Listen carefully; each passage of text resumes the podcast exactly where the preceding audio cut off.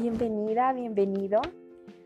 Soy Rebe Endara, tu host, y el día de hoy voy a responder a la pregunta, ¿qué puedo hacer para sanar si ya he probado todos los tratamientos que están disponibles y simplemente no tengo cura?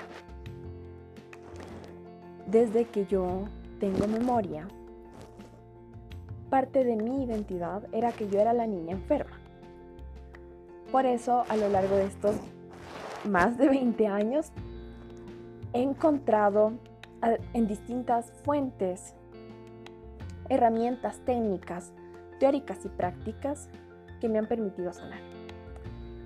Primero, si es tu primera vez en este podcast, te mando un gran abrazo. Qué emoción podernos escuchar y conectar así.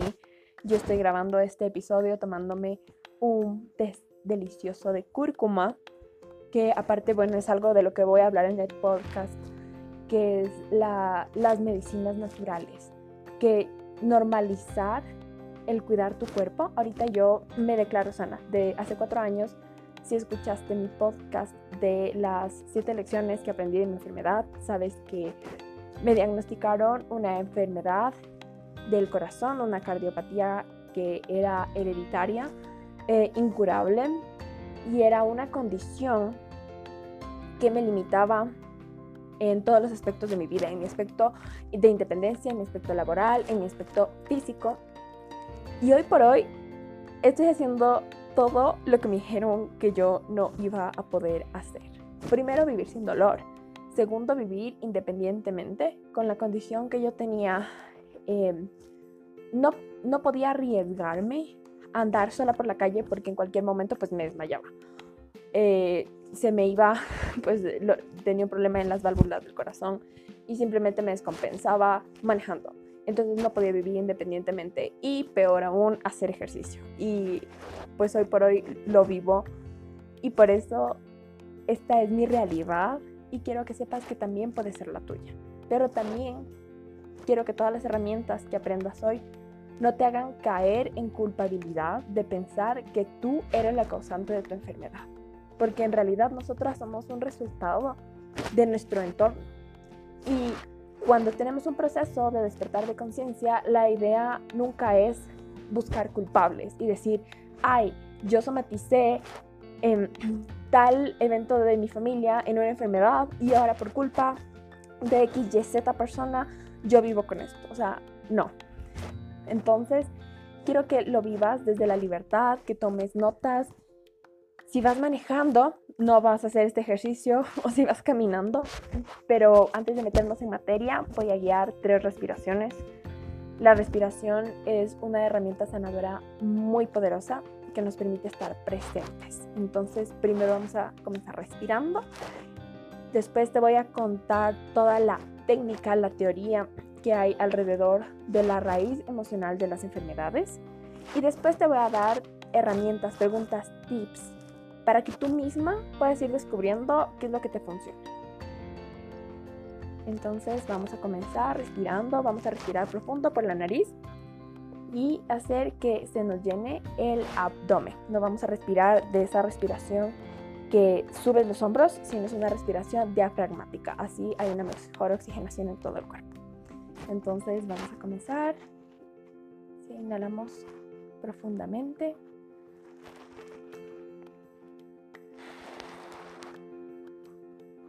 Cuando exhalas, también exhala todo lo que te preocupa.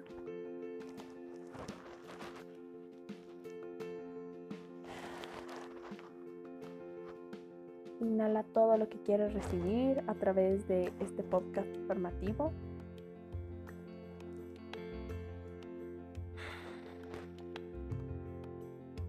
Y ahora sí, entremos en materia.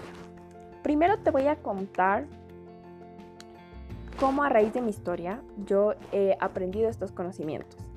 Porque a veces en la sociedad existe la idea limitante que tienes que ser un doctor que ha estudiado 10 años para poder hablar de temas de salud.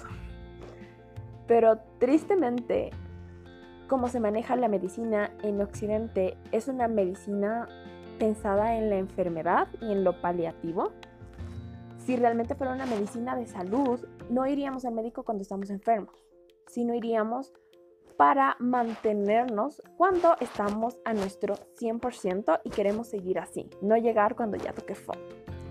Entonces, por eso quienes podemos hablar de este tema somos las personas que hemos vivido experiencias de sanación holístico. ¿Qué es holístico? Que en algún momento te diste cuenta que ya nada te funcionaba. A mí, como les contaba, de, era entre comillas la que todos conocían como la niña enferma desde niña.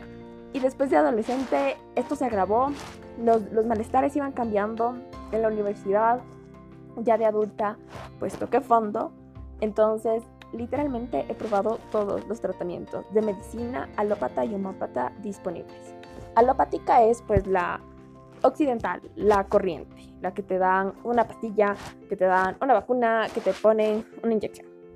La homeópata es oriental en la que no es tan química, pero existen distintos tratamientos invasivos y no invasivos. Entonces, hay estudios que revelan que el 70% de las enfermedades nacen de la conciencia emocional. El cuerpo habla lo que el alma calla. No sé si te hace sentido. Cuando yo escuché esta frase, me hizo todo clic, porque según la antropología, el año pasado yo estuve en un curso de antropología teológica y en este hablábamos acerca de pues, el ser humano, es antropología. Pero específicamente, cuando hablamos del cuerpo dentro de las sociedades eh, latinoamericanas, hay mucho la idea de pensar es algo que tienes, pero que funciona y existe independientemente de ti. O sea, tu cuerpo es algo que pasa por casualidad, pero en realidad tú eres cuerpo, según la antropología. No lo digo yo, no me estoy inventando nada de New Age. Tú eres cuerpo. Según las teorías eh, en las que el alma se puede dividir del cuerpo, estos eh, son algunas teorías filosóficas. No hay que tomárnosla literalmente como, ok, el cuerpo está mal y es pecado y no tiene nada que ver contigo, eh, porque lo importante es el alma, sobre todo si creciste en un contexto em, muy radical en temas de religión, tal vez vives en guerra con tu cuerpo. Y esa es una de las primeras raíces del problema, que no reconoces y amas a tu cuerpo como lo que es. ¿Y qué pasa cuando no nos reconocemos como un ser humano integral? Que no tienes un cuerpo casual, que tú eres tu cuerpo. Pasa que hay una incoherencia a nivel de lo que haces, lo que piensas y lo que eres. Si has vivido momentos de enfermedad crónico o si tú has visto que alguien lo ha vivido, párate un poquito y analiza qué estaba pasando cuando se dio esta enfermedad. ¿Qué estabas haciendo? ¿Qué estaba, cuáles eran tus pensamientos en ese momento? Y si realmente eras tú mismo, si realmente eras feliz. El ejemplo claro que yo tengo es cuando tuve el breakdown más fuerte. Yo estaba haciendo un millón de cosas que solamente me generaban muchísimo estrés y yo no era feliz. Y lo hacía por el debería, debería hacer esto, debería hacer esto y lo que todo el mundo hace. Entonces, cuando hay una incoherencia entre tu hacer y tu ser, se rompe totalmente eh, tu balance. ¿Y qué es lo primero que hacemos cuando tenemos un dolor? Generalmente es te tomas una pastilla y ya, te olvidas del dolor porque estás demasiado ocupado y tienes que seguir. Y a mí eso me da, ahorita inclusive hay una parte mía que arde en fuego cuando me dicen, ay, tómate una pastilla. Es como, ok, esto no va a solucionar absolutamente nada. No sé si te das cuenta. Es como darme un paliativo eh, que en casos de dolor extremo, obviamente es necesario. Te lo digo porque yo me fracturé el pie hace unos meses, hace cuatro meses, y en un caso así, en un dolor que no me permitía respirar, pues era necesario que me inyecten calmantes. Y una parte mía decía, no quiero esto, porque, claro, después de vivir cuatro años libre de drogas medicinales, eh, mi cuerpo recibe y absorbe todo súper bien. Yo ya había generado una, un nivel de resistencia en el que ningún antibiótico fuertísimo me hacía nada. Yo debía tomar los corticoides más caros que, o sea, no. Entonces me di cuenta que ningún extremo es bueno, pero es que yo ya me acostumbré a que mi normal sea preguntarle a mi cuerpo, ¿qué te pasa? ¿Qué, qué me estás diciendo? con este dolor? ¿Para qué? ¿Para qué me está pasando esto? Ya sea algo que puede parecer un accidente, que me caí, me fracturé el pie, pero ¿para qué me está doliendo el hombro izquierdo? Por ejemplo, eh, menciono este caso del hombro y es con muchísima más razón por la que estoy grabando el podcast el día de hoy, es que hoy amanecí con un dolor de hombro súper fuerte. Entonces, ya les voy a ir dando las herramientas con las que yo me autosano y voy identificando también a qué nivel y grado yo necesito pedir ayuda externa de un profesional. Pero siempre teniendo claro que no hay nada afuera que me pueda sanar. Las cosas de afuera eh, simplemente pueden calmar pueden atenuar el dolor o pueden cambiarlo de lugar. Después les explico lo de las energías que no se, no desaparecen, simplemente se transforman. Pero si tú quieres un cambio verdadero, tienes que comenzar dentro de ti. Entonces, primero, nada externo te va a sanar de raíz. Es como que tienes una pared donde tienes un problema de humedad, y la pintas. Entonces, por un tiempo, la pintura va a quedarse ahí y se va a ver bonito y desde fuera va a parecer que no pasa nada. Pero en realidad tú no estás solucionando el problema que, por decirte, es una fuga de un tubo que se rompió, que es lo que genera la humedad, que es lo que genera que se caiga la pintura. Entonces, primero, si tú quieres una verdadera solución, tienes que cerrar el tubo. Tienes que, em, solo, tienes que arreglarlo, tienes que cambiarlo, o tienes que ponerle una conexión, lo que sea necesario en ese caso, por eso para cada persona es distinta. Y después, sí, vas a notar el cambio. Como les comentaba, yo vivía en un punto en el que para mi vida era insostenible. Entonces yo ya no estaba para ponerle pinturas a mi pared. Yo dije, ok, cueste lo que me cueste, duela lo que me duela, voy a tener que hacer el trabajo de ir adentro mío y decir qué está pasando, por qué me estoy enfermando, para qué me estoy enfermando. Y me di cuenta que todas mis conductas, entre comillas, enfermizas, venían de un patrón de pensamiento. Entonces, primera cosa por la que hay una raíz emocional es porque dentro de nuestros pensamientos es cuando nosotros maquinamos nuestras acciones.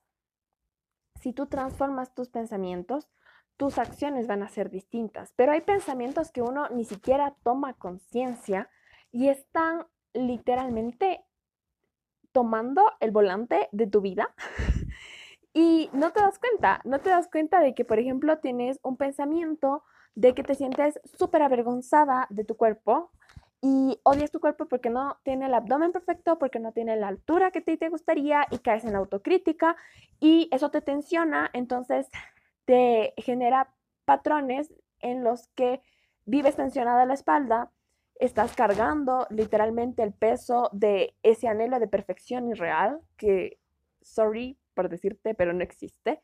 Si lo ves en Instagram, si lo ves en las películas, si lo ves en las revistas, es una ilusión. Y como te odias a ti misma tanto y pasas estresada y comparándote, ni siquiera tienes tiempo para mover tu cuerpo y tu energía y pam, escoliosis, pam, lordosis, pam, te tensiona los músculos, fisioterapia un mes. Entonces, primero, tomar conciencia de los pensamientos que están dirigiendo tus acciones. Algo que yo recomiendo muchísimo a todas las personas con las que trabajo en acompañamiento espiritual em, es que revisen el diccionario de la raíz emocional de las enfermedades. Les voy a dejar el link eh, del que yo reviso porque esto a mí me cambió la vida. Es una herramienta demasiado poderosa porque eh, no es como un libro de medicina en el que te explica, ok, em, por decirte, yo tenía un prolapso en la válvula mitral. Prolapso en la válvula mitral es que las válvulas no funcionan en lenguaje no técnico, pero si te vas al diccionario de la raíz emocional, es, ok, corazón. Corazón es tu capacidad de amarte, tu capacidad de recibir amor.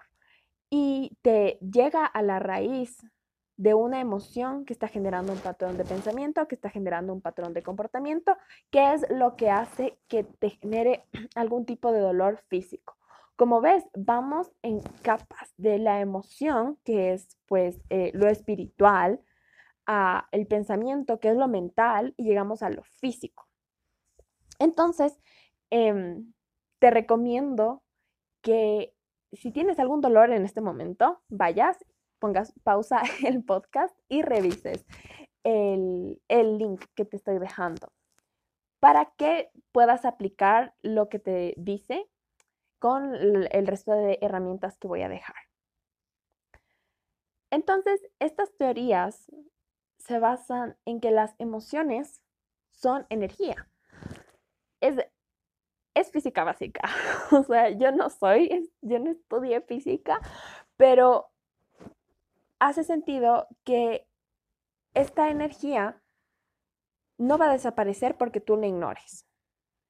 Y esto es muy triste. Em, la mayoría de personas, como les comentaba, igual que hago el acompañamiento espiritual, reprimen estas emociones y pensamos que por reprimirlas van a dejar de existir. Y realmente no es así. Estas energías se transforman y puede, la transformación siempre puede ser ya sea en positivo o en negativo. Tristemente, en este caso, la transformación es en negativo, porque si tú la ignoras, la reprimes, como que le haces un puñito, ya no simplemente, por ejemplo, sientes una emoción súper fuerte de, no sé, te encantó a alguien, te gustó y sientes que tu corazón arde y te sientes como en las nubes pero después dicen, no, no, no por tal, tal, tal, tal, tal. Entonces lo reprimes como si no existiera y eso se hace un puñito y se te va a la garganta. Eso hace un puñito y se te va al estómago. Y eso es lo que genera que un órgano se vaya lastimando porque las acumulas. Y por eso la, medicina occidental va a esos puntos donde biológicamente se acumula la energía. Creo que es el típico, todos sabemos de, ese espacio que hay entre el dedo gordo y el índice en la mano, que si estás muy estresado, pues te lo aplastas y, hijo de pucha, saltas de dolor. o que te masajeas cuando te duele la cabeza y bam, o sea, ni que aspirina. Esos son eh, puntos donde se acumula energía. Estos puntos energéticos, cuando vas donde cualquier tipo de tratamiento homeopático, desde la quiropraxia, la acupuntura y bueno, existen millones, yo he probado creo que todos los que hay en Quito, eh, son tan efectivos porque van a liberar la energía de ese punto específico. Pero ¿qué pasa? Que en, de cierta forma, igual que la medicina occidental, si tú no adquieres las herramientas para por ti misma sanar y mover esa energía, porque la única constante y certeza que tenemos en la vida es que siempre van a venir cosas. O sea, no existe alguien en este planeta que llegue como un papelito en blanco y te dice, oye, mira, ya solucioné absolutamente todos mis problemas, todas las circunstancias de mi vida y no voy a volver a sentir cosas, porque si no, no fuéramos humanos. Entonces, la idea de este podcast es que tú te, te puedas volver independiente en tu proceso de sanación con esta herramienta de mover energía. Por eso el yoga, por eso el hacer deporte, por eso el, bueno, existen muchas herramientas energéticas, pero el objetivo es el mismo, que esta energía no se acumule en los puntos y que tú identifiques de acuerdo a lo que vas necesitando y viviendo en ese momento y también preveas. A mí me encanta el mundo de los aceites esenciales porque es algo que lo puedo hacer por mi cuenta y lo comencé igual en mi proceso de sanación hace cuatro años y por ejemplo yo ya sé si ese día tuve mucha tensión o si voy a tener, eh, voy a necesitar muchísima energía, yo ya sé exactamente qué aceite esencial necesito y dónde me lo necesito poner, si lo necesito oler, si lo necesito eh, frotar, si lo necesito tomar, porque hay, hay distintos mm, efectos dependiendo de la forma en la que tú lo consumas. Entonces, siempre existen opciones. Siempre existen opciones que van a estar a tu alcance tanto de tiempo como económico. Nada más es que tú tienes que comenzar a hacerte las preguntas correctas. Las preguntas correctas que te voy a dejar ahorita son las que te van a permitir tomar conciencia, tomar conciencia de, ok, me duele, como en mi caso les contaba, el hombro. Eh, ¿Qué puedo hacer al respecto? Primero, identificas que siempre hay un beneficio en el síntoma. Este término de beneficio del síntoma me lo mencionó eh, mi psicóloga y, y resume todo lo que yo me había estado preguntando durante años, porque existen muchas teorías que dicen que ¿qué estoy ganando con esta circunstancia? Como les comentaba al inicio, yo ya no quiero utilizar la palabra enfermedad, sino circunstancia, porque la enfermedad también es un estado mental. Entonces, ¿qué estoy ganando con esta circunstancia? Por ejemplo, ¿qué estoy ganando yo, Rebe, cuando me fracturé el pie? Y puede parecer como de lejos que, ok, la mano no puede moverse y, tiene el pie cinco veces más hinchado y no, puede hacer nada y está llorando en su cuarto. Eh, ¿qué beneficio hay? ¿Qué beneficio hay en que tenga una, una condición, perdón, que tenga una condición incurable como lo de la fibromialgia o algo parecido, en lo que ya ningún médico te da esperanza? O sea, puede parecer ilógico, pero es como, ¿por qué dices que hay un beneficio en el síntoma? Necesariamente este beneficio no es bueno, pero estás ganando algo. Estás ganando algo. Por ejemplo, estás justificando que mereces atención y cuidado. Estos son los más comunes que a mí me han pasado y he dado acompañamiento, entonces son, es como una biblioteca de los más comunes, pero en cada caso es distinto. Entonces, hay muchas personas, sobre todo mujeres, que no, no, no, sentimos merecedoras de ser cuidadas, que sentimos que tenemos que ser como totalmente independientes y perfectas para merecer cariño. O sea, si yo estoy postrada en una cama, yo recibo ese cariño. Yo recibo ese cariño literal, que literalmente por derecho de nacimiento me merezco, pero que por mis patrones de pensamiento yo no reconozco que puedo recibir, que yo no me reconozco merecedora de poderlo recibir a menos que esté en una cama. Entonces por eso mi cuerpo, cuando necesita cariño, cuando necesita que me abracen, cuando necesito sentirme querida, pues atrae, de cierta forma, genera o está más susceptible a una enfermedad, a una caída, a una fractura. A mí de chiquita me pasaba mucho que, bueno, esto es como, esta es una conclusión, resultado de muchísimos años de introspección y de hacer un proceso de sanación de mi historia, de que por distintas circunstancias que habían eh, surgido en mi familia, yo sentía que era una molestia, o sea, yo sentía que era un estorbo y que no me merecía ser cuidada, pero es un, pensamiento muy fuerte para una niña de nueve años. Y yo me enfermaba, yo vivía enferma porque era los momentos en los que yo era cuidada por eh, los adultos en mi vida. Porque las circunstancias pasan y como les contaba al inicio, esto no es por culpar a nadie, simplemente son las circunstancias de la vida y reconocerlas y afrontarlas desde el amor es liberador. Entonces, ok, yo era la niña enferma porque era la forma en la que yo sentía que era la única forma en la que yo sentía que podía recibir el cariño que necesitaba, porque yo no podía pedirlo y por mucho tiempo las circunstancias no me permitían recibirlo. Entonces, recuerdo los momentos más lindos de cariño, sobre todo con, con mi abuela. Me parece que la he mencionado en podcast anteriores. Ella se quedaba conmigo todo el tiempo cuando yo estaba enfermita. Y eso era, o sea, la raíz emocional, lo que yo estaba ganando, yo me sentía pésimo, me desigualaba en el colegio, después llegaba y me hablaban en chino, pero lo que yo estaba ganando era el sentir ese cuidado y ese amor, que es una necesidad, ¿ok? Entonces, por ejemplo, en el tema de mi corazón, lo que yo estaba ganando era tener, entre comillas, una excusa para no ser perfecta, para no graduarme en el momento porque yo no sabía si iba a ejercer arquitectura, yo no sabía, pues simplemente estaba en una crisis de carrera muy fuerte. Y tenía que enfrentarme a demasiadas cosas en muy poco tiempo. Entonces, obviamente mi cuerpo tomó, se agarró de la enfermedad que apareció, pero era porque así de cierta forma yo estaba ganando la excusa de poderme retirar un semestre. Porque claro, dentro de mi mentalidad de Rebe tiene que ser perfecta y nunca jamás en la vida me hubiera atrasado un día en la clase, a menos que estuviera literalmente muriéndome. o sea, esa, ¿qué estaba ganando? Estaba ganando, entre comillas, una excusa para ya no tener que hacer todo perfecto.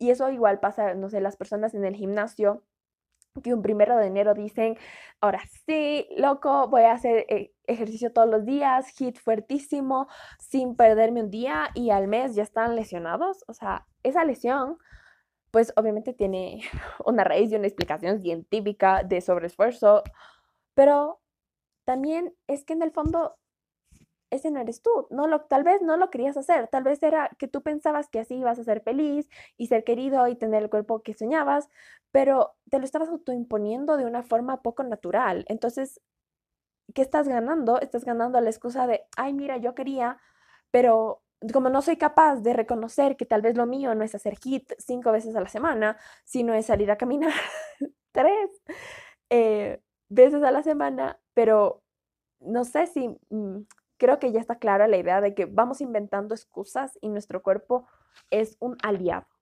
Entonces, si identificas el beneficio del síntoma, de qué estoy ganando con esto, vas a poder tener un plan de acción y darte cuenta qué tienes que darte a ti misma. Por ejemplo, a mí me vienen los dolores de, cuello y de espalda cuando estoy em, con muchas cargas, cuando estoy poniéndome e impartiéndome demasiadas cosas laborales, demasiadas cosas personales. Entonces digo, el síntoma, o sea, si yo llego a un extremo sería, oye, no aguanto con el dolor de espalda, no lo hago. Pero ¿qué hago en lugar de eso? Digo, ok, me está comenzando a doler, entonces anoto todo lo que tengo que hacer y digo que me está generando tensión, que me está generando cargas y digo, no puedo, no puedo, no puedo, o lo haré ahorita, o priorizo, priorizo una cosa, entonces me libero de esta carga y ya mi cuerpo no tiene que llegar al extremo de enfermarme para hacer una excusa, sino es mi aliado que me, es como este warning sign en la carretera de que te indica que va a haber una curva brutal. Eh, si tú la ves, pues no te caes. Si no la ves, pues bam, eso es el cuerpo. Tu cuerpo es tu amigo y te manda primero señales sutiles pero si pues no lo escuchas, pues no hay de otra, o sea, él te enseña la mala, porque a veces estamos tan ocupadas, tan, tan perdidas en el ruido exterior, el debería, el tendría, él ya lo hizo y yo tengo la misma edad, entonces debería. Y no, no nos permitimos para escuchar esa sabiduría interior que está dentro de nosotros. Entonces, espero que puedas a partir de hoy permitirle a tu cuerpo hablarte. es, una, es un ejercicio, o sea, no es que de la noche a la mañana tú le vas a decir, hola cuerpo, ¿qué necesitas? Y te responde papas fritas. Es un ejercicio, es igual que cuando conoces a una persona, tienes que ir entendiendo el lenguaje con el que habla, como las mamás, con los bebés chiquitos, que para ti dijo va, va, va, pero la mamá entendió que lo que necesita es su pony rosado. O sea, es igual, tu cuerpo te habla y tienes que ir afinando tu oído. Tu cuerpo te habla a través de lo que sientes. Tu cuerpo te va mandando señales como pequeños dolores, como cambios en la piel, como pequeñas manchitas de acné, que, eh, no sé, la forma en la que está tu cabello, la forma en la que brilla tu pie, tus uñas, te manda señales. Pero si vives a mil por hora y no haces nada por tu cuerpo, te invito a que te preguntas, a que te preguntes, ¿cuánto hace mi cuerpo por mí y qué hago yo por él? Y qué fuerte es darte cuenta que tu cuerpo, wow, o sea, cuando si has vivido un proceso de enfermedad, sabes lo que es perder algún sentido, sabes lo que es perder alguna capacidad, y dices, wow, o sea, yo no apreciaba la magia y el milagro maravilloso que es, por ejemplo, poder bañarme sin eh, parada, porque si estás fracturado el pie, pues no lo puedes hacer. O sea, la magia que hace tu cuerpo de producir saliva, de producir hormonas, de producir, o sea, tantas cosas que lo hace sin que tú se lo pidas. O sea, es espectacular tu cuerpo. Y qué poco haces por él. Entonces, no esperes a que te diga un, como se dice en Ecuador, no sé, se dice un tate quieto, o sea, un no te muevas hasta que me des lo que necesites y te manda una enfermedad muy fuerte. Pregúntale a tu cuerpo el día de hoy, ya sea en la noche, en la mañana, cuando lo estés escuchando, pregúntale qué necesitas.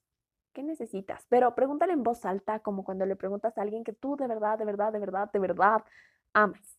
O sea, esa persona por la que tú das la vida sin dudarlo un segundo, pregúntale a tu cuerpo con ese mismo amor, abrázate, abrázate y pregúntale, cuerpo, ¿qué necesitas hoy?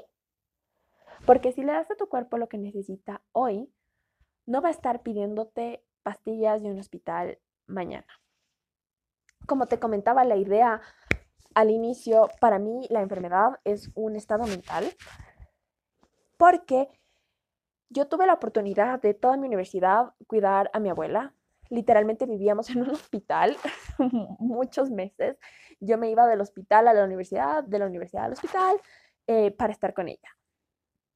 Y ella tiene condiciones eh, que en este caso sí son médicamente incurables, por ejemplo, Alzheimer, por ejemplo, neumonía, pero con ella yo viví que la enfermedad, tú el momento que tú decides que estás enfermo, es cuando todo se friega.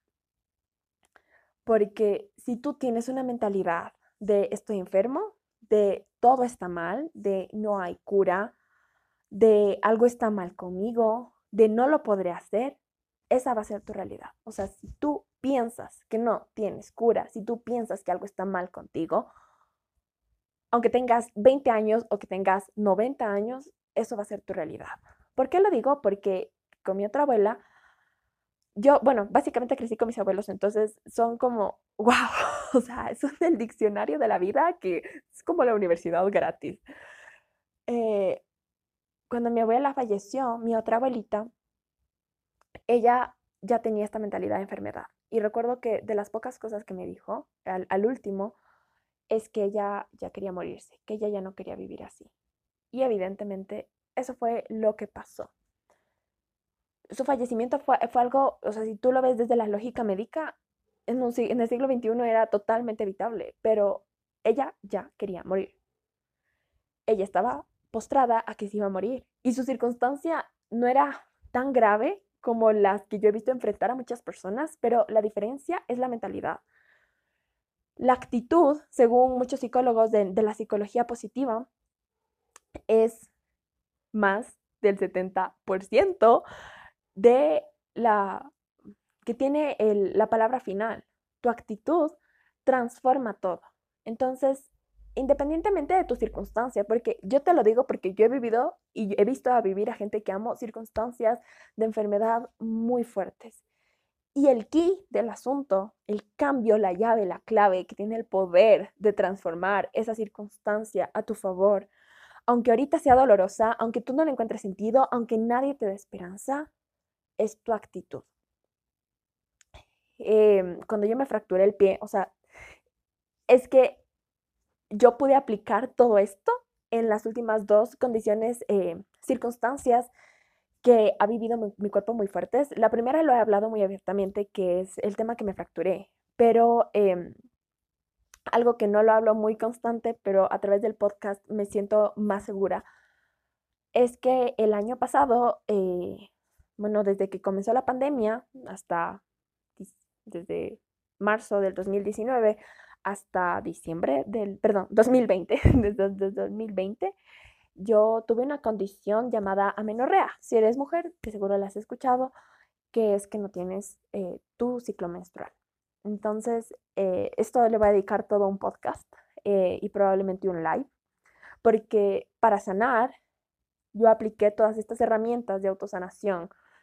Y aparte, cuando me di cuenta que era necesario primero me evalué fisiológicamente todo lo que se requiere.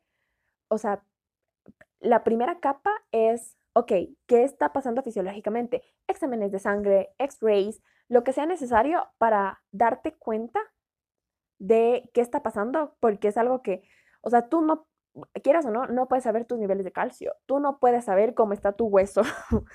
eh, entonces sí son herramientas un poco invasivas, pero que son necesarias. Cuando ya tengas como lo básico, la primera capa, la, la de arriba em, sustentada, puedes ir más adentro a decir, ok, listo, ya me fracturé el pie o tengo amenorrea. Eh, la condición física es esta, pero voy a mi condición eh, emocional y después voy a mi condición espiritual. Y las tres juntas lo trabajo. O sea, no es cuestión de ir a donde un doctor esperando que el man me sane, porque no lo va, o sea, no va a pasar. no va a pasar, porque es tu cuerpo y es tu salud. Y en cada persona los medicamentos funcionan de una forma totalmente distinta. Hay medicamentos que, por ejemplo, a mí, por mi condición, mi, mi, cuerpo es muy frágil y no los puede asimilar, pero en otras personas funciona súper bien. Entonces, tú cuando vayas donde un médico, ve como si fueses a entrevistar a un trabajador. Igual que vas a entrevistar, eh, no sé, quieres contratar a un arquitecto para diseñar tu casa, tú vas a ver si esa persona te da confianza y mide sus capacidades. Igual donde un médico, tú ve y mide sus capacidades. Pregúntale, o sea, yo con lo con el tema de la menorrea y de la fractura del pie, yo sí me porté como, ok, si este doctor no responde a mis preguntas, si no me explica, si no me da alternativas, eh, si, solamente me manda una pastilla que te jodas, o sea, sorry, pero yo me voy a otro o, esto no va porque a mí no me va a funcionar. Y em, eso les contaba, o sea, tienen que primero siempre tener estas herramientas de sanación porque teniéndolas, todo cambia. Yo les, les decía que les, les conté dos ejemplos porque con estas dos enfermedades yo sané en menos de la mitad del tiempo que un médico hubiera esperado. La, doctora con la que estuve en mi proceso de amenorrea, ella eh, me, cuando yo ya me recuperé en aproximadamente cuatro meses o cinco meses de tratamiento, me dijo, llevo con una persona más del doble del tiempo. Y claro, cada persona y cada circunstancia es distinta, pero de mi experiencia como profesional, yo te digo que admiro muchísimo tu proceso y que se nota que has hecho el trabajo, porque no es solo cuestión de seguir la receta al punto de la letra, es tú hacer lo que depende de ti, trabajar tus emociones, reconocerlas y dar esos pasos que te dan miedo, porque así tu sanación va a acelerarse. Igual en lo de mi pie, eh, la fisioterapista, eh, bueno, el traumatólogo como fue un milagro, porque me atendió en emergencias, entonces ahí uno no escoge, pero fue un milagro porque el man entendió claramente mi onda. O sea, él llegó y me dijo como, sorry por decirte, pero sí es fractura. Entonces, eh, qué pena, pero van a ser mínimo tres meses mal. Y yo le dije, ok, todo bien. O sea, y él me pregunta, ¿cómo estás? Y yo como, bien. Y él me dice, no estás bien, estás fracturada. Y yo como, no, yo estoy bien, yo estoy sana.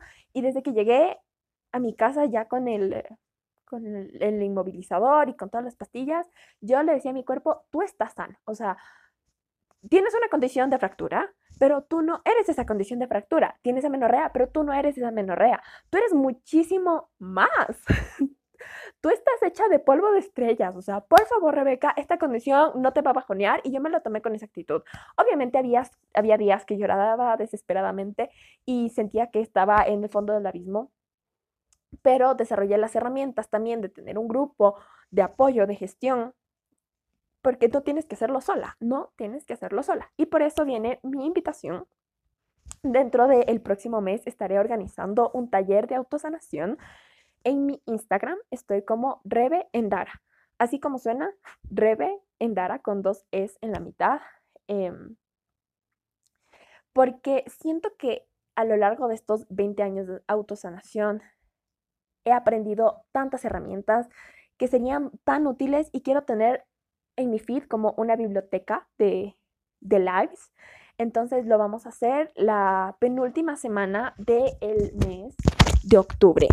Si me estás escuchando antes, pues estás súper invitada. Seguiré dando los anuncios y los detalles de cómo hacerlo, pero va a ser absolutamente gratuito porque yo anhelo servir a través de esto. Como les contaba, estoy en un momento profesional ¡ah! que yo no, o sea, es demasiado increíble eh, todo lo que está pasando ah, en los cambios en mi vida muy repentinos, pero todo esto ha sido gracias a que estoy sana y gracias a que he desarrollado estas herramientas de autosanación para poder eh, trabajar de forma sostenible.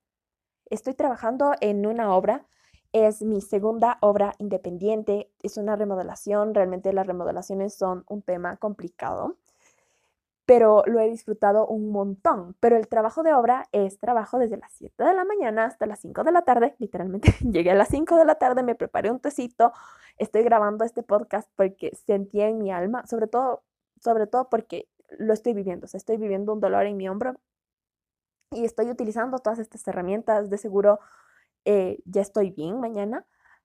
Y después de esto me voy a unas clases porque he podido a través de estas herramientas de autosanación desarrollar mi independencia, ir dando los pasos profesionales que soñaba, que pensaba que yo iba a necesitar como tener 50 años y tres masters para que me den los proyectos que necesitaba, que yo soñaba y resultó que no era necesario, que todo estaba en, como les digo, la actitud, la actitud. Y también el permitirme hacer lo que mi cuerpo me pide. O sea, mi cuerpo me pide movimiento social.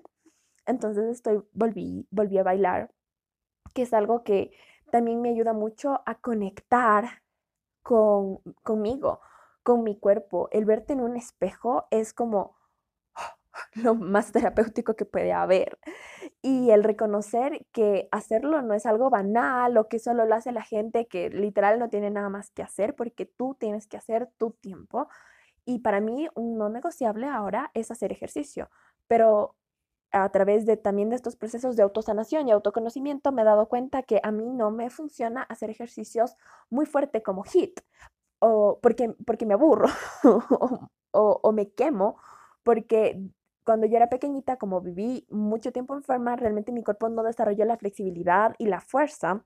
Entonces lo voy desarrollando poco a poco, pero hago ejercicio partiendo del amor a mi cuerpo y cada día es una, literalmente una celebración de, wow, primero pude llegar, segundo, puedo moverme y tercero, puedo pagarlo. Es como, ah, es una liberación hermosa y por eso también siento que debo compartirlo, porque yo ahorita estoy viviendo los resultados. Entonces nos vemos en el taller la penúltima semana del próximo mes de octubre, porque es necesario, es necesario tener estas herramientas para poder cerrar súper bien el año. Ya nos faltan literal tres meses. O sea, y, ¿y qué sueño te falta por cumplir? ¿Qué sueño te falta por cumplir? Porque si tu cuerpo está bien, si tú tienes tu salud, que es literal lo primero, si puedes autosanarte, literalmente el mundo te va a quedar chiquito para todo lo magnífico que vas a poder crear. Pero recuerda tomarte un paso a la vez. Escríbeme por DM. Voy justo 45 minutos lo que me planteé. Entonces te mando un gran abrazo. Te mando toda la luz y el amor. Y recuerda. que no eres tus circunstancias y que dentro de ti ya tienes todo lo que necesitas para poder sanar y para poder conseguir tus sueños.